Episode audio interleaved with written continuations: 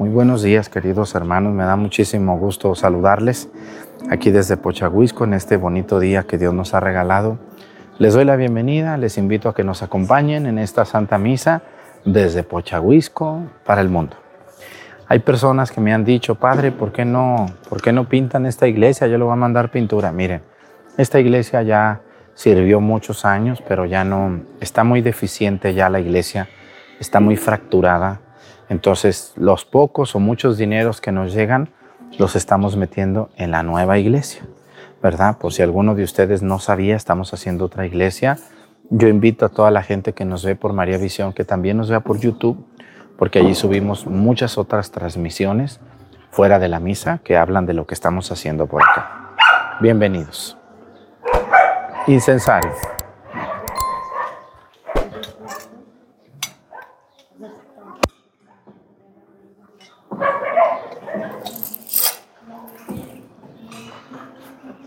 Reverencia. Avanzamos. Muy traviesos.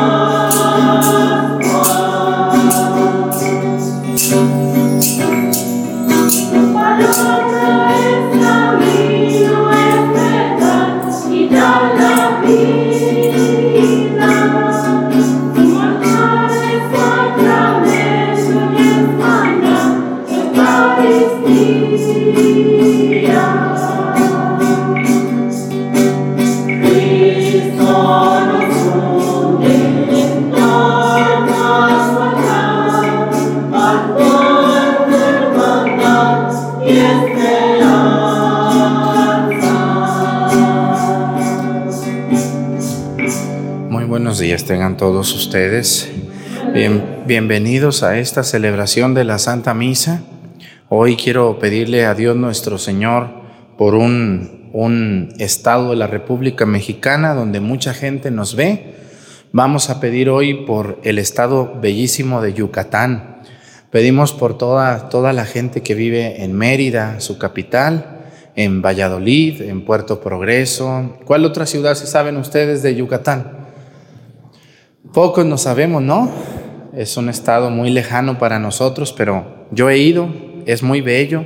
Yucatán, saludamos a toda esa gente que tiene un, estado bellísimo para vivir, Yucatán. Vamos a pedirle a Dios por, por ellos, por su estado, por, por sus problemas que han de tener también. Quiero pedirle a Dios también hoy por un país que aunque ustedes no lo crean, nos han escrito, fíjense que en Filipinas, Filipinas es el, es el país más católico de Asia, porque las Filipinas fueron una, una, una, ¿cómo les una colonia española, ¿no? Acuérdense, Filipinas viene de Felipe, era el rey Felipe, por eso se le pusieron las Islas Filipinas, las Islas de Felipe. Como México fue una colonia española, la Nueva España, pues Filipinas fue una colonia española, entonces ahí se hicieron católicos como nosotros, qué bueno que conocieron el mensaje de Cristo y también se puso el español como idioma. Hoy se está perdiendo ahí el español, fíjense como acá al revés, allá se está perdiendo el español, ya están hablando su idioma de los filipinos. Entonces, son más de 100 islas, ¿cómo ven? Imagínense qué difícil un país de 100 islas. Que vas a otro lado, que vas a otro, ¿cómo le haces? Qué difícil, ¿no? Qué difícil, pero aunque ustedes no lo crean, nos han escrito de allá. Así que pedimos por nuestros hermanos filipinos, que Dios les bendiga. Y bueno, pues hoy también eh, quiero pedirle a Dios nuestro Señor por todas las personas que se dedican a trabajar en las ferias, en los circos, en los teatros, en los cines y en todos los lugares de diversión sana, como es un cine. ¿Qué más hay centros de diversión sana? Espectáculos, teatros, ¿no? Las personas que trabajan en el teatro, que trabajan en un circo. ¿Quién de ustedes no ha ido a un circo? Claro, ellos hacen un gran trabajo. ¿Quién de ustedes no fue a un circo? Yo también fui muchas veces. Pedimos por los que trabajan en los espectáculos, en un, en un, en un lugar donde hay juegos de mesa, donde hay centros de diversiones para niños, para grandes. Pedimos por ellos, por los que trabajan en centros de diversiones. Aunque ustedes no lo crean, también nos ven. Y muchos de ellos nos ven porque dicen, Padre, yo soy cirquero. Andamos un día en un lado, luego tres días en otro, y pues, pues Padre, ¿a dónde voy a misa yo? Pero, pero yo soy católico, me dicen, y yo por lo menos la misa de usted la veo. Bueno, pues ellos están disculpados. Los flojos que teniendo parroquia no van, esos no están disculpados, deben de ir a misa a su parroquia.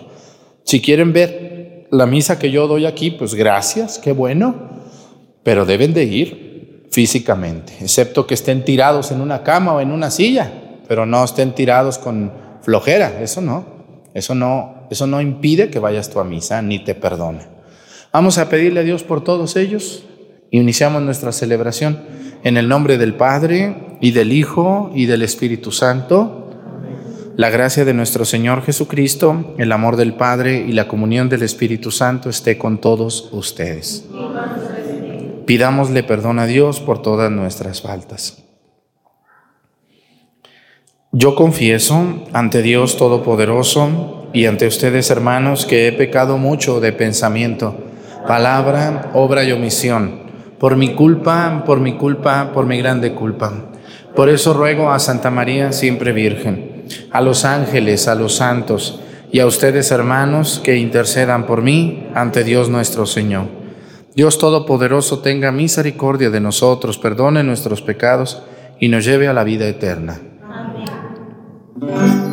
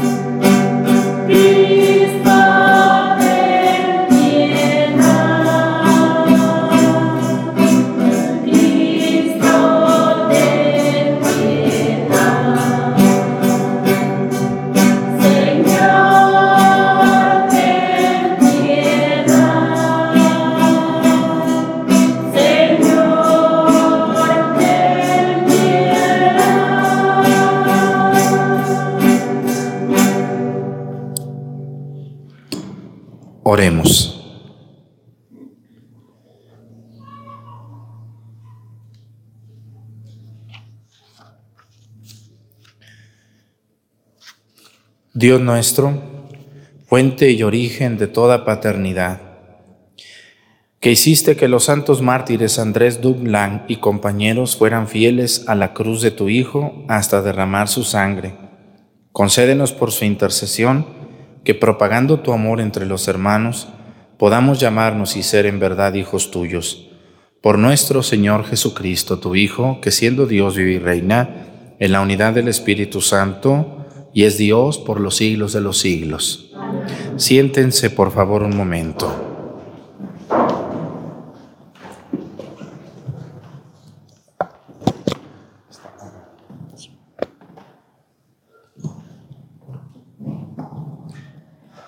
Del primer libro de los Macabeos. En aquellos días, Judas y sus hermanos se dijeron, Nuestros enemigos están vencidos, vamos pues a purificar el templo para consagrarlo de nuevo. Entonces se reunió todo el ejército y subieron al monte Sión. El día 25 de diciembre del año 148 se levantaron al romper el día y ofrecieron sobre el nuevo altar de los holocaustos que habían construido un sacrificio conforme a la ley. El altar fue inaugurado con cánticos, cítaras, arpas y platillos, precisamente en el aniversario del día en que los paganos lo habían profanado.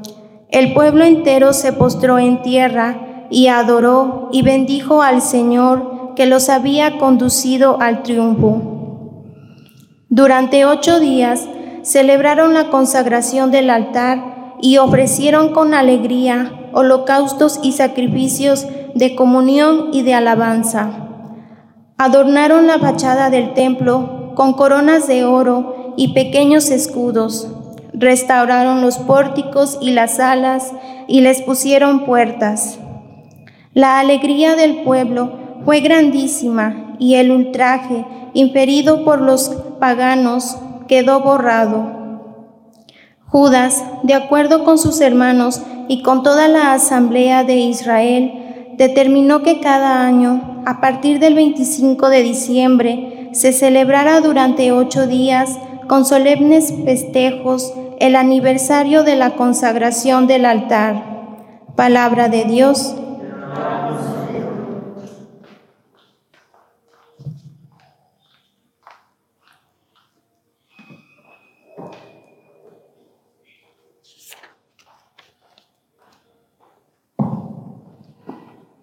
Bendito sea Señor, Dios nuestro.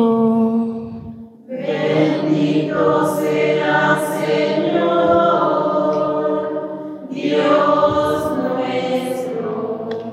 Bendito sea Señor, Dios de nuestros, de nuestro Padre Jacob desde siempre y para siempre. Bendito sea Señor, Dios nuestro. Tuya es la grandeza y el poder, el honor, la majestad y la gloria pues tuyo es cuanto hay en el cielo y en la tierra. Bendito sea Señor, Dios nuestro. Tuyo, Señor, es el reino. Tú estás por encima de todos los reyes. De ti proviene la riqueza y la gloria. Bendito sea Señor, Dios nuestro. Tú lo gobiernas todo. En tu mano están la fuerza y el poder y de tu mano proceden la gloria y la fortaleza. Bendito sea Señor, Dios nuestro.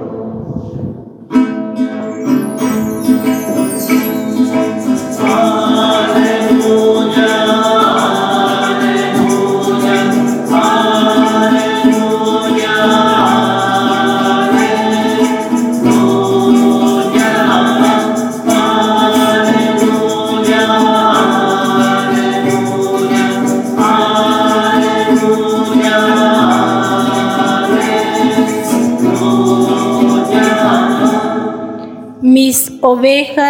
escuchan mi voz, dice el Señor. Yo las conozco y ellas me siguen.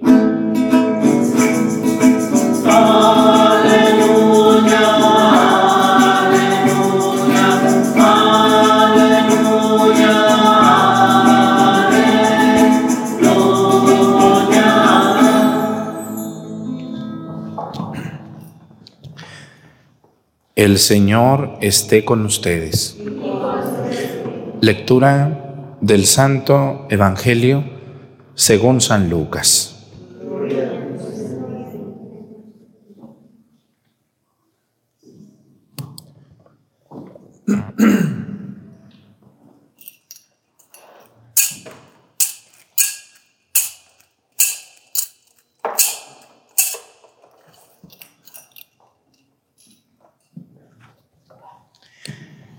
En aquel, aquel día Jesús entró en el templo y comenzó a echar fuera a los que vendían y compraban allí, diciéndoles, está escrito, mi casa es casa de oración, pero ustedes la han convertido en una cueva de ladrones.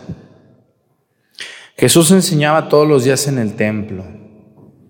Por su parte, los sumos sacerdotes, los escribas, y los jefes del pueblo intentaban matarlo, pero no encontraban cómo hacerlo, porque todo el pueblo estaba pendiente de sus palabras. Palabra del Señor. Siéntense un momentito, por favor.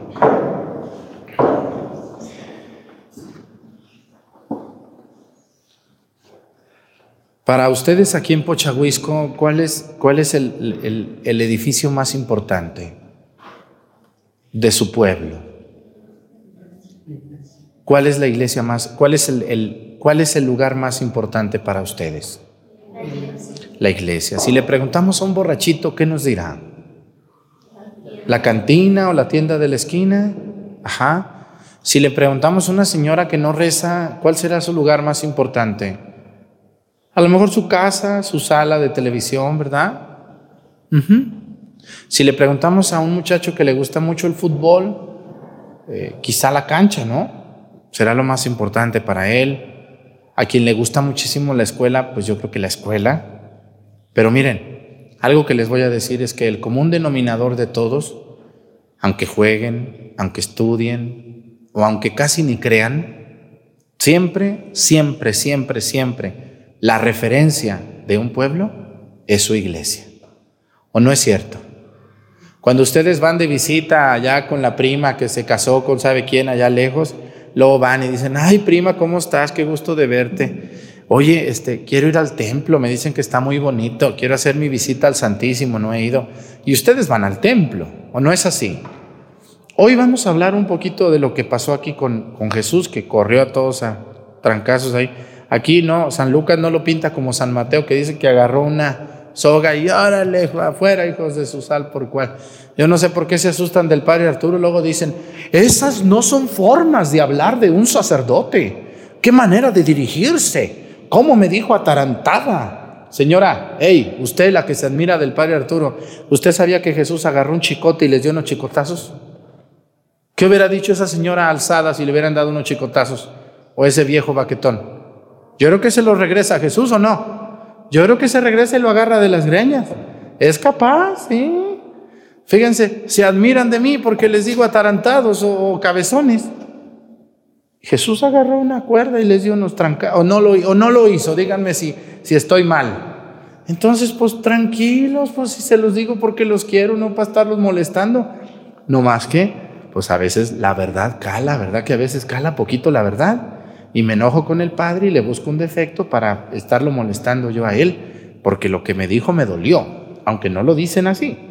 Pero vamos a hablar un poquito de esto. Miren, por lo menos en los pueblos de México y de muchos pueblos de Latinoamérica, de todos estos países donde nos ven, yo estoy seguro que en muchos lugares de Canadá, no todos, en muchos lugares de Estados Unidos, no todos, pero estoy seguro que casi todo Guatemala, Belice, El Salvador, Nicaragua, Costa Rica, Panamá, este, Cuba, Jamaica, República Dominicana, Haití, las Islas Caimán, las Islas de Trinidad y Tobago, de Aruba, Venezuela, Guyana, Surinam, Brasil, este, Colombia, Ecuador, eh, Bolivia, Chile, Argentina, España, las Islas Malvinas, Alaska y todos los lugares que se me olviden que nos ven, yo estoy seguro que en muchos de estos pueblos el edificio más importante de donde ustedes viven es su iglesia, o su catedral, o su parroquia. Así sea chiquita, sencilla, como sea. Pero para ustedes ahí está su corazón, porque en la iglesia muchas cosas muy importantes en la vida de una persona suceden. ¿Cuándo fue su primer fiesta de ustedes? A ver, ¿cuándo fue su primer fiesta? ¿Cuando nacieron? No, porque la mamá estaba apenas había dado a luz y la pobre pues apenas podía con su alma, pobrecita de nuestra mamá. No había fiesta, porque pues ¿cómo hacían fiesta? ¿Cuál fue la primera fiesta que hubo? El bautismo. ¿Y, ¿Y, dónde fue el bautismo? En tu iglesia. Allí te llevaron chiquita a ti. Ahí chiquito te llevaron y hubo una fiesta en el templo. Luego, en los lugares donde se acostumbra que sus tres años de mi niño, ahí lo traen con su vela vestido de Blancanieves, ¿o sabe de qué la traen vestida? Ahí la traen a la criatura. Y luego que su primera comunión y que el catecismo y que la confirmación y que, uh, cuando se casaron, aunque ya ahorita ya se casan en la playa, ya quieren casarse con un vudú, con un chamán, ¿saben? Con una bruja, ahí casi invitan a una bruja. Y uno... Pero todavía en muchos lugares la gente quiere casarse en la iglesia. Y es toda una fiesta, ¿o no es cierto? Toda una fiesta, exactamente. Y también en lo triste, cuando alguien se enferma, cuando alguien se muere, pues en la iglesia nos reunimos. Porque la iglesia es el centro importantísimo religioso de un pueblo y de una persona. Así es.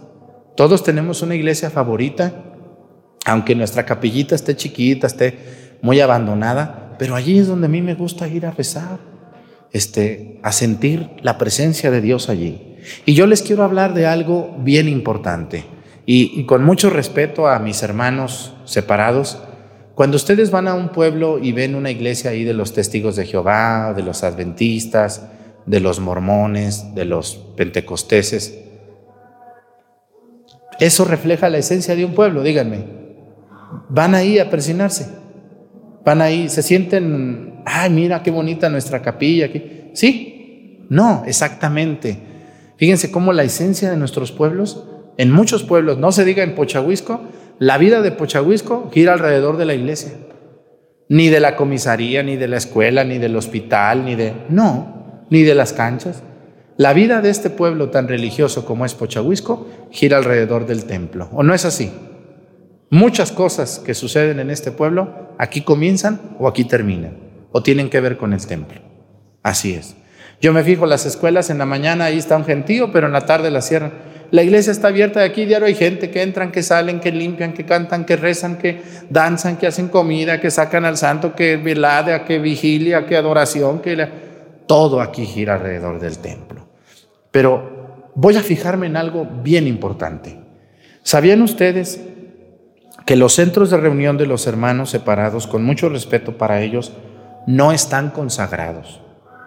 Son centros de reunión. Si Dios lo permite, el próximo año vamos a terminar la iglesia nueva de Pochahuisco.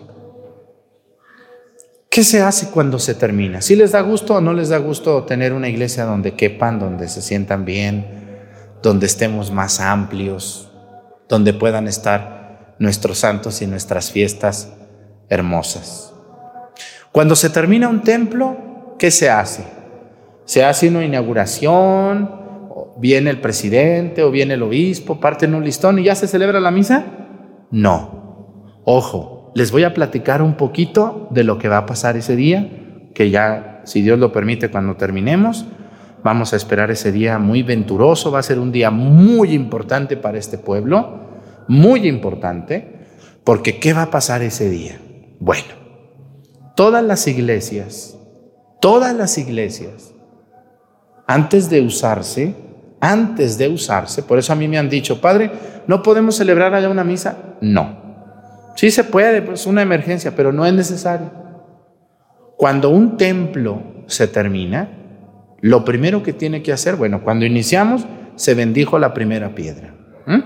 Porque no íbamos a construir cualquier, que una tienda, que una... No, no, no. Vamos a construir la casa de Dios. Si ustedes se fijan en la primera lectura, porque luego a mí, ahorita, yo estoy seguro que ya mis primos hermanos me están tirando hasta por debajo de la lengua, que dónde está eso en la Biblia, aquí está, del libro de Macabeos, capítulo 4, dice, en el año 140, déjenme fijo ahorita, 145 creo que era, Mm. Dice, el día 25 de diciembre del año 148, antes de Cristo, antes de Cristo, antes de Cristo, 148 años antes de que Cristo viniera, el templo había sido saqueado, destruido, profanado. ¿Se acuerdan de Nabucodonosor? No sé si ustedes se acuerdan de ese hombre. Sí, Nabucodonosor era un, un, babilonio muy malvado, muy, muy envidioso y muy, muy avaricioso. El templo lo construye Salomón y después de Salomón, los judíos muy orgullosos invitaron al rey de Babilonia, Nabucodonosor, lo invitaron y luego le dijeron, te vamos a llevar a nuestro templo donde nosotros hacemos oración al Dios verdadero, al Dios Yahvé. Y lo llevaron a Nabucodonosor y le enseñaron que el templo tenía oro y tenían vasos de oro y tenían muchos adornos. Y aquel rey dijo, ay, ay, ay. Se regresó a Babilonia, organizó un ejército y se les dejó venir. Los esclavizó, los mató. ¿Y qué creen que hizo en el templo? ¿Qué creen que hizo? Lo saqueó, lo robó y lo destruyó y lo quemó. Se llevó todas las riquezas. Así le fue después. Ya hablaremos de Nauconodosor. Le robó por andar presumiendo. Por eso a veces no es bueno presumir todo, ¿verdad? Bueno, entonces el templo quedó destruido. Después viene Esdras y Nemías, lo reconstruyen, luego lo vuelven a destruir y luego aquí aparece que se reconstruye en el año 148 antes de Cristo. Por Herodes el Grande también, que lo embellece. Y luego viene Cristo y le toca ver el templo este, del que habla hoy la Biblia, restaurado, hermoso, bello. Dice que le pusieron oro, porque luego dicen, ¿en dónde dice en la Biblia que los templos deben de tener oro? Aquí dice o no dice, vamos a, vamos a escuchar la primera lectura poquito nomás para que, para que no digan, ¿en dónde está eso en la Biblia, hermana? Capítulo 4 del primer libro de los Macabeos. Nomás que este libro a ellos no les gusta, dicen que no es de la Biblia, pero sí es de la Biblia. Fíjense lo que dice. El pueblo entero se postró en tierra y adoró y bendijo al Señor que los había conducido al triunfo durante ocho días celebraron la consagración del altar y ofrecieron con alegría holocaustos y sacrificios de comunión y alabanza. Adornaron la fachada del templo con coronas de oro y pequeños escudos. Restauraron los pórticos y las alas y les pusieron puertas. La alegría del pueblo fue grandísima y el ultraje inferido por los paganos quedó borrado. Si está en la Biblia que los templos ¿Por qué debemos de tener un templo tan hermoso? Porque en el templo, en el templo, aunque Dios está en todos lados, pero en el templo es un lugar propio para la comunicación con Dios. Y debe de ser bello. Los templos, cuando a mí me enseñaron a, construir templos en el seminario, me dijeron, el primer objetivo de un templo es que una persona allí pueda, pueda hacer oración en paz. Y para que una persona pueda hacer oración en paz, debe de ser un lugar hermoso, digno, limpio, bello, bellísimo, porque ahí se honra a Dios. Claro que Dios está en todos lados. Si tú no quieres venir, no vengas, pues. Pero yo, la verdad, cuando quiero rezar, ¿a dónde voy? Amá, me voy a ir al cerro porque voy a ir a rezar. ¿Eh? Amá, este, voy a ir al internet porque allí voy a rezar. ¿Eh? Amá, ya me voy, voy con mis amigos a dar la vuelta en el carro porque vamos a rezar el rosario en el carro. Sí, sí es cierto. Cuando ustedes sienten la necesidad de orar, ¿a dónde van? Al templo, pero Dios está en todos lados. Pero no es igual, no es igual, exactamente. Así, ahí está la respuesta. En el templo es más eficaz la comunicación y la oración. Bueno, entonces el templo está bellamente adornado. Ahora, fíjense lo que dicen. Dice, Jesús, de, Judas, de acuerdo con sus hermanos y toda la asamblea de Israel, determinó que cada año, a partir del 25 de diciembre, se celebrara durante ocho días con solemnes festejos el aniversario de la consagración del altar.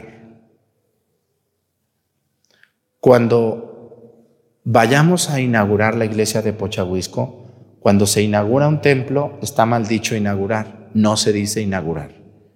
La palabra correcta es consagración del templo.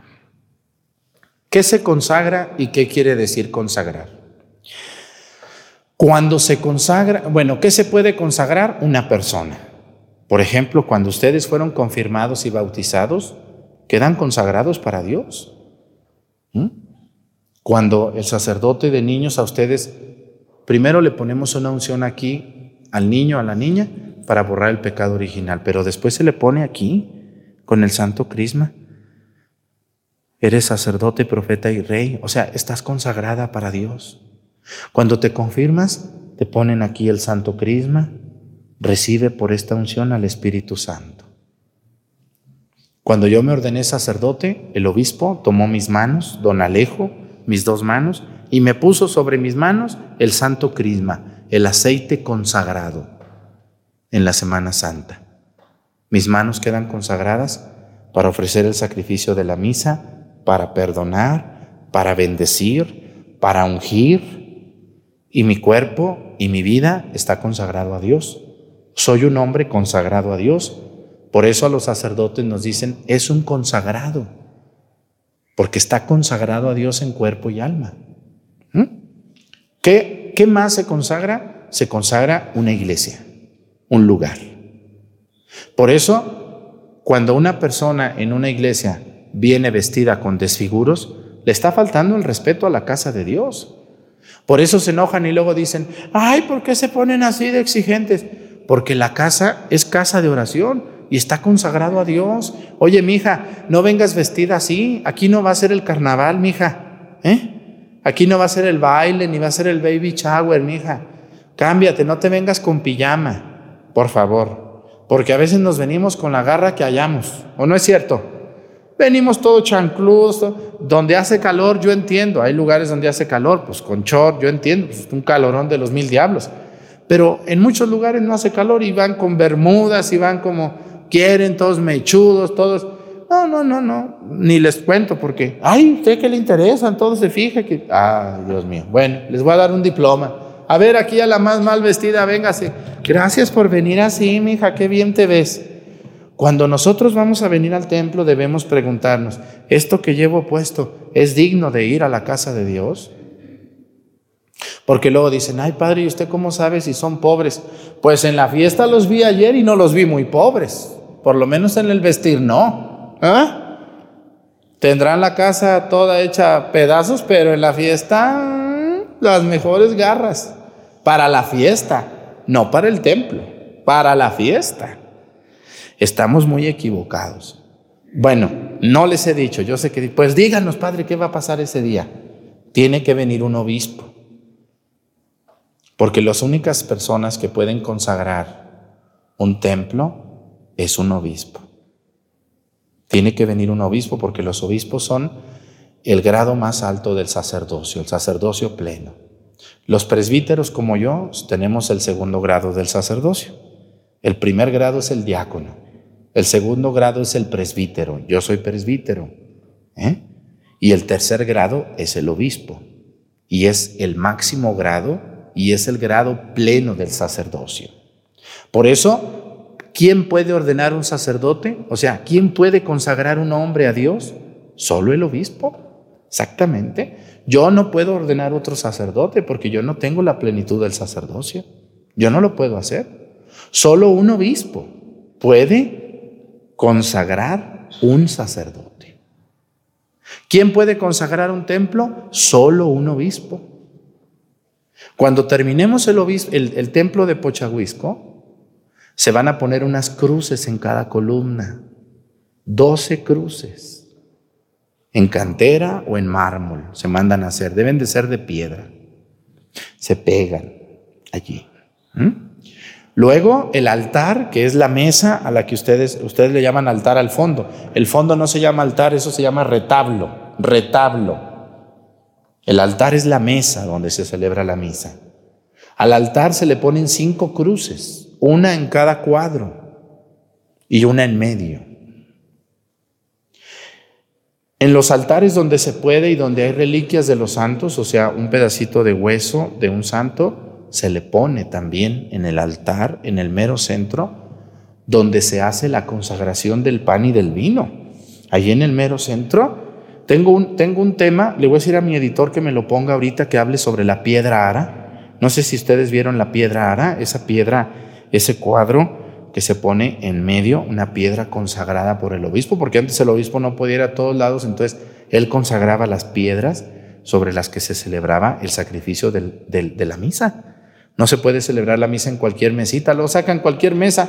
¿Qué les pasa a ustedes? Señores, a ver, cuando, yo sé que en algunas colonias de la ciudad, en las orillas, no hay templos y ahí sacan una mesa y celebran en la calle, pues si tienen una mesa debe de ser la más digna y esa mesa solo se debe de usar para la misa. No se debe de usar para, terminando la misa, quiten todo y ahora piquen el jitomate y siéntense aquí, doña Chana y doña Juana, échense unos pistaches aquí, cómanse unas semillitas, ahí están comiendo, ay, qué bonito, ya limpia la mesa y todo, lávenla, ya mañana la misa otra vez en la misma mesa. No, debe de ser una, una mesa exclusiva para la misa mientras se termina el templo. No debe ser cualquier mesita, por ahí que saquen. Entonces el altar tiene cinco cruces labradas en el mármol o en la piedra que esté. ¿eh? Y doce cruces en la iglesia, representando los doce apóstoles. Entonces va a venir el obispo a celebrar una misa. El altar no va a tener mantel ni nada, va a estar limpio, liso, sin mantel, sin nada. ¿Mm?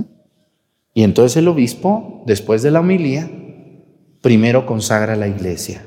Hace una oración de consagración de todo el templo, donde él dice algo hermoso, dice, apartamos este lugar exclusivo para la adoración de Dios y la oración del pueblo.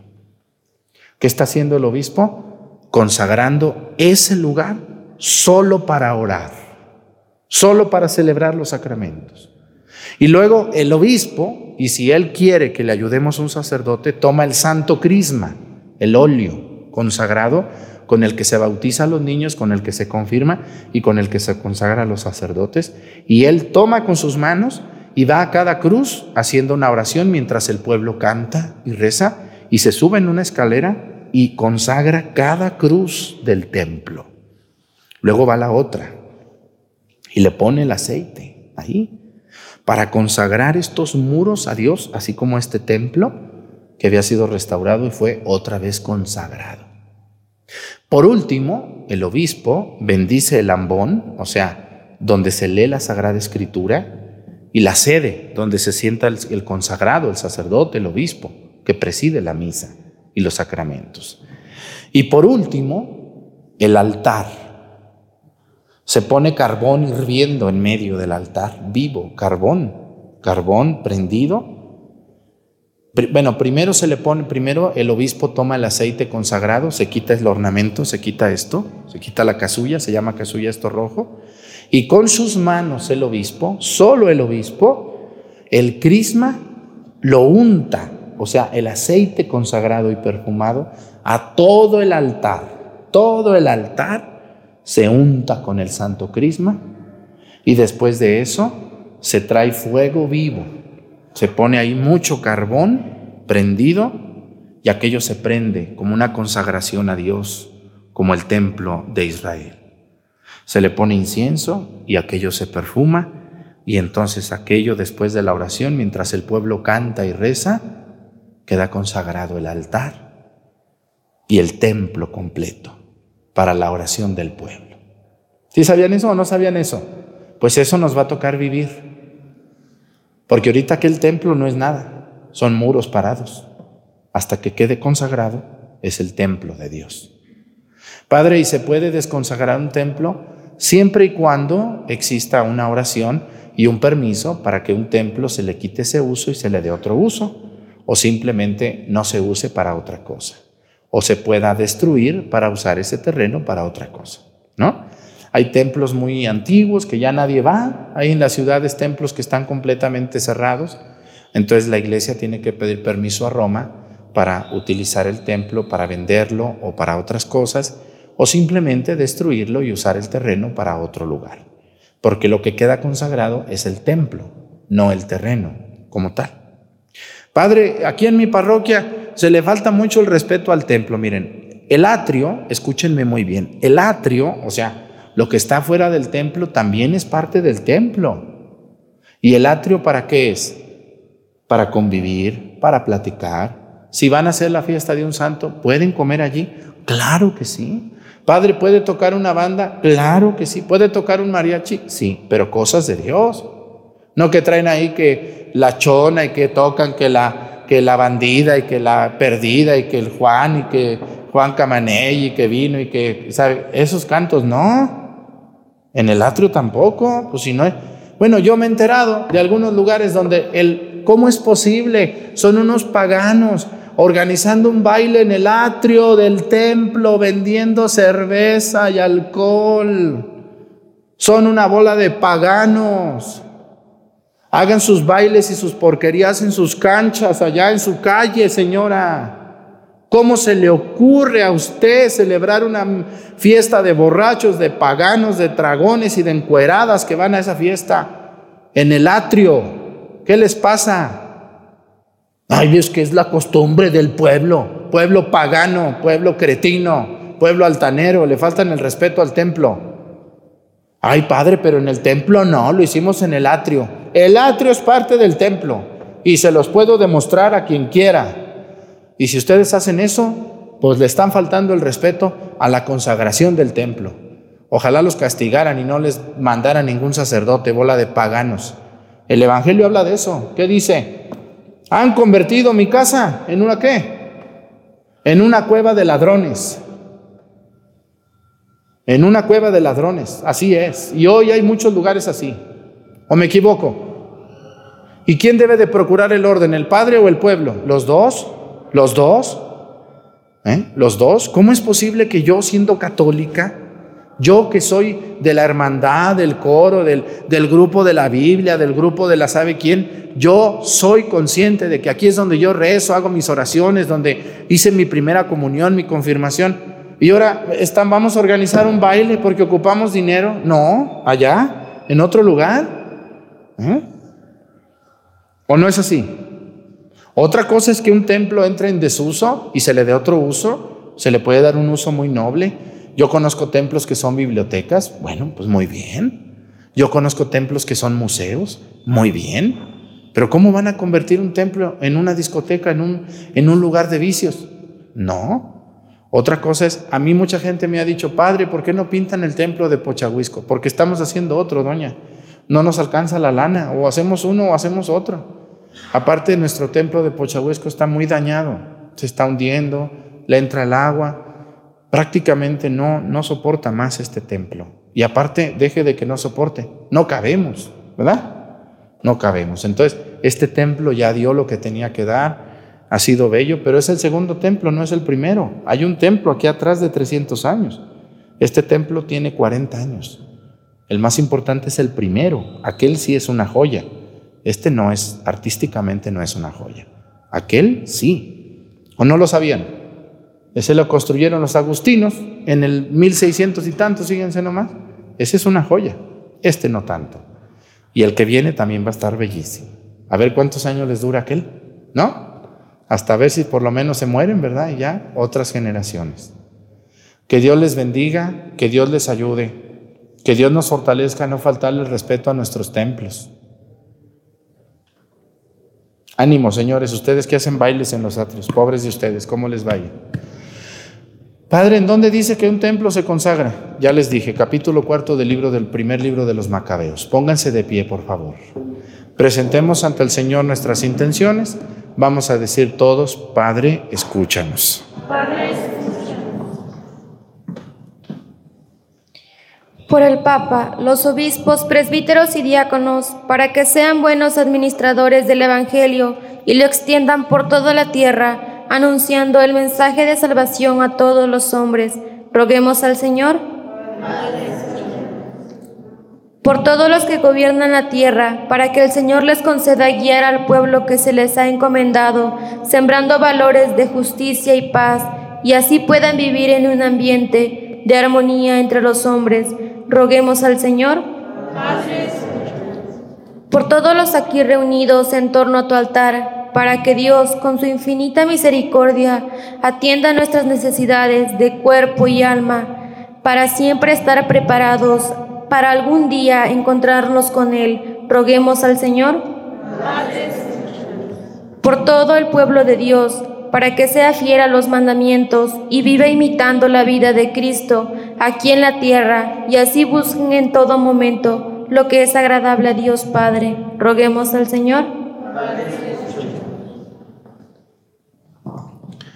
Pidamos a Dios por todos los pueblos paganos que ultrajan la iglesia, que no respetan el templo. Que Dios los ayude a entender la consagración de un templo y lo respeten en su manera de vestir, en su manera de vivir, de hablar y de estar allí. Por Jesucristo nuestro Señor, siéntense por favor.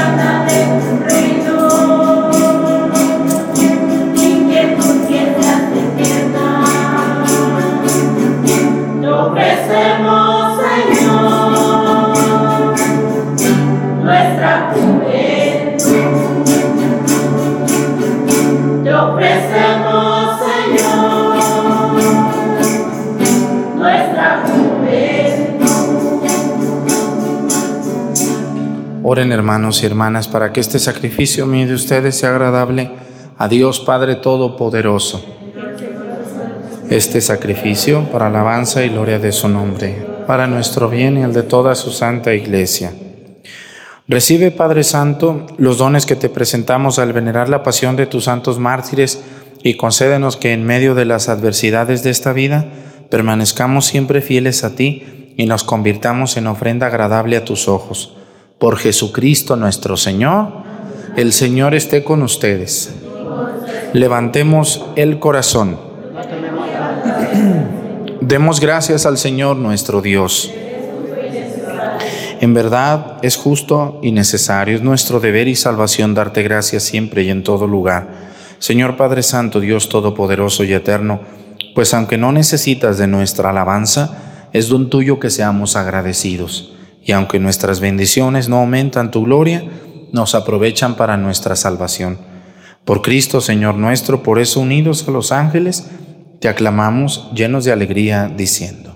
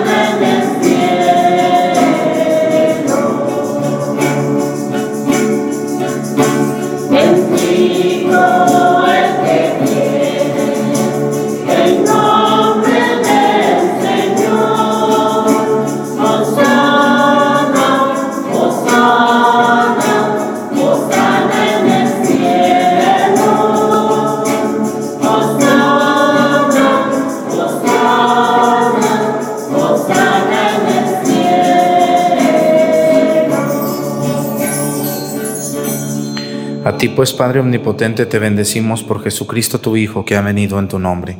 Él es la palabra de salvación para los hombres, la mano que tiendes a los pecadores, el camino que nos conduce a tu paz. Cuando nos habíamos apartado de ti por nuestros pecados, Señor, nos reconciliaste contigo, para que, convertidos a ti, nos amáramos unos a otros por tu Hijo, a quien entregaste la muerte por nosotros. Y ahora, Celebrando la reconciliación que Cristo nos trajo, te suplicamos por la efusión de tu Espíritu para que santifiques estos dones, para que se conviertan en el cuerpo y la sangre de tu Hijo que nos mandó celebrar estos misterios. Porque Él mismo, cuando iba a entregar su vida por nuestra liberación sentado a la mesa, tomó pan en sus manos, dando gracias te bendijo, lo partió y se los dio a sus discípulos, diciendo, Tomen y coman todos de él, porque esto es mi cuerpo, que será entregado por ustedes.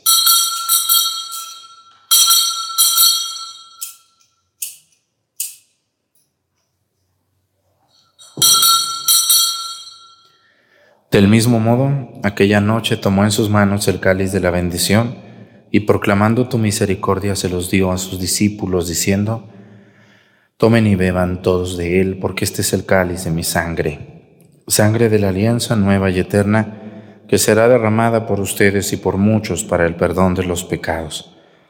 Hagan esto en conmemoración mía.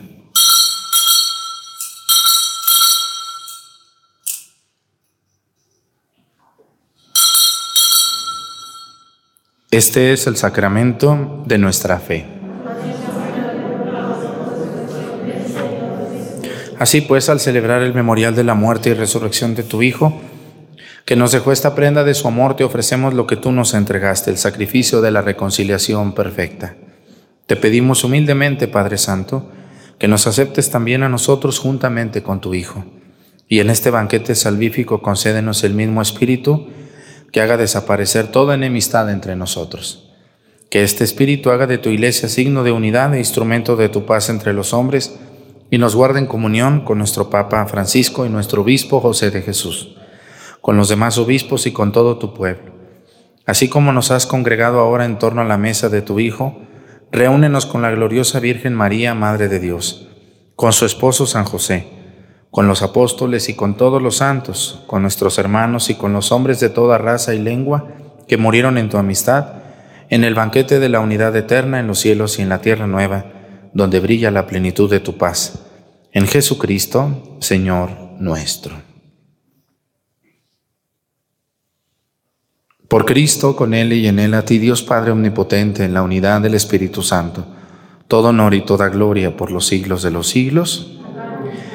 El amor de Dios ha sido derramado en nuestros corazones con el Espíritu Santo que se nos ha dado. Pidamos confiadamente a Dios, Padre nuestro Nosotros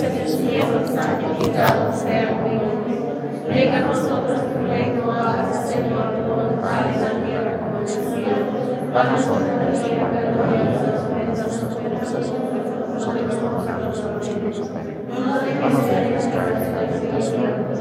los. Líbranos de todos los males, Señor, y concédenos la paz en nuestros días, para que, ayudados por tu misericordia, vivamos siempre libres de pecado y protegidos de toda perturbación, mientras esperamos la gloriosa venida de nuestro Salvador Jesucristo. Señor Jesucristo, que dijiste a tus apóstoles, la paz les dejo, mi paz les doy. No tengas en cuenta nuestros pecados, sino la fe de tu iglesia, y conforme a tu palabra, concédele la paz y la unidad. Tú que vives y reinas por los siglos de los siglos, que la paz del Señor esté con ustedes. Vamos a darnos con nuestras manos un saludo de paz.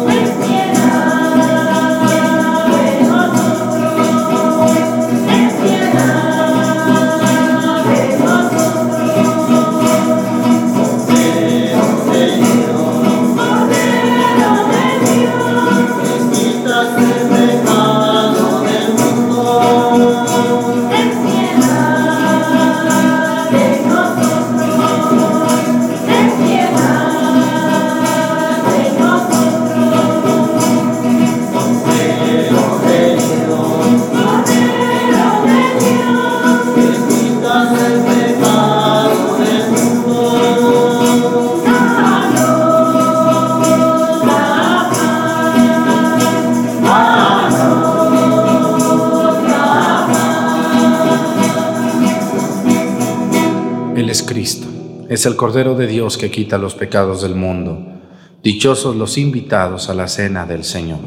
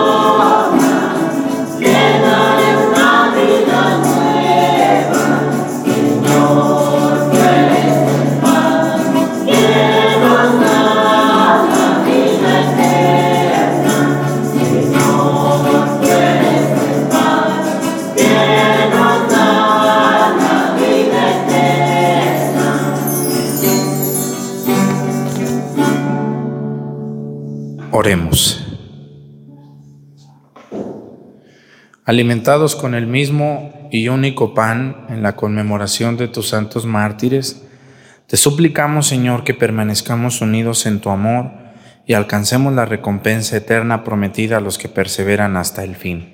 Por Jesucristo nuestro Señor. Pues muchas gracias a la gente que nos ve.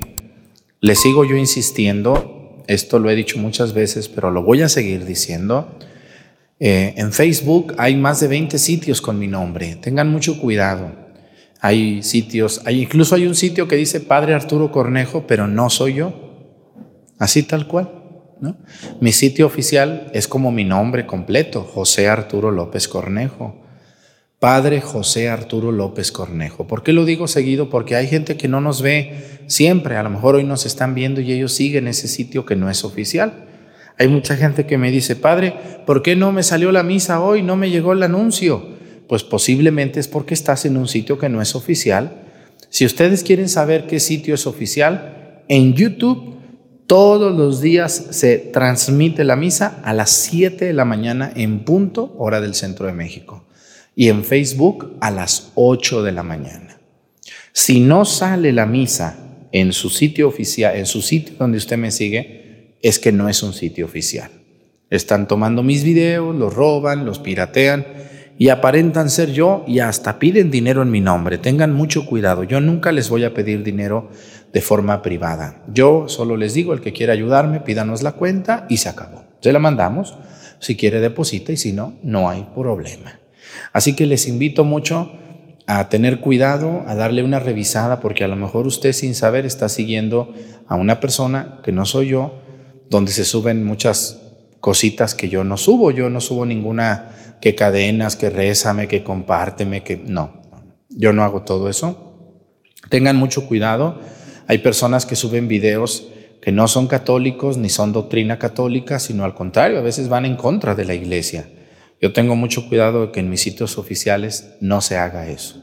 Les voy a agradecer si revisan, si tienen duda, mándenos un WhatsApp a este teléfono que está aquí, solo WhatsApp nosotros les reenviamos el link donde vienen los sitios oficiales y ahí le dan y ese es el sitio oficial. Tengan mucho cuidado, la única forma de comunicación con mi equipo es a través de WhatsApp y solo por este número, no es a través de Messenger, no tenemos Messenger, ni por Telegram tampoco, ni por WhatsApp de otro tipo de teléfono, ni tampoco por un mensaje de felicitación de Facebook o de YouTube, no es cierto. Son los estafadores malvados que quieren aprovecharse de ustedes en mi nombre, no es verdad. Tengan mucho cuidado. El Señor esté con ustedes. La bendición de Dios Padre, Hijo y Espíritu Santo descienda sobre ustedes, permanezcan para siempre. Bueno, pues los dejo con este tema sobre la piedra ara del altar. Véanla, quédense con nosotros y véanla solo por YouTube y solo por Facebook. No la pueden ver por María Visión. Ojalá que ustedes, los que nos ven por María Visión, se vayan ahorita a YouTube y puedan ver este tema y muchos más. Tengo más de 2.000 videos en mi sitio oficial. Vayan por favor a YouTube y véanlo. Veámoslo juntos y aprendamos juntos. Canto. Buenos, buenos días. Nos vemos mañana. Hasta luego.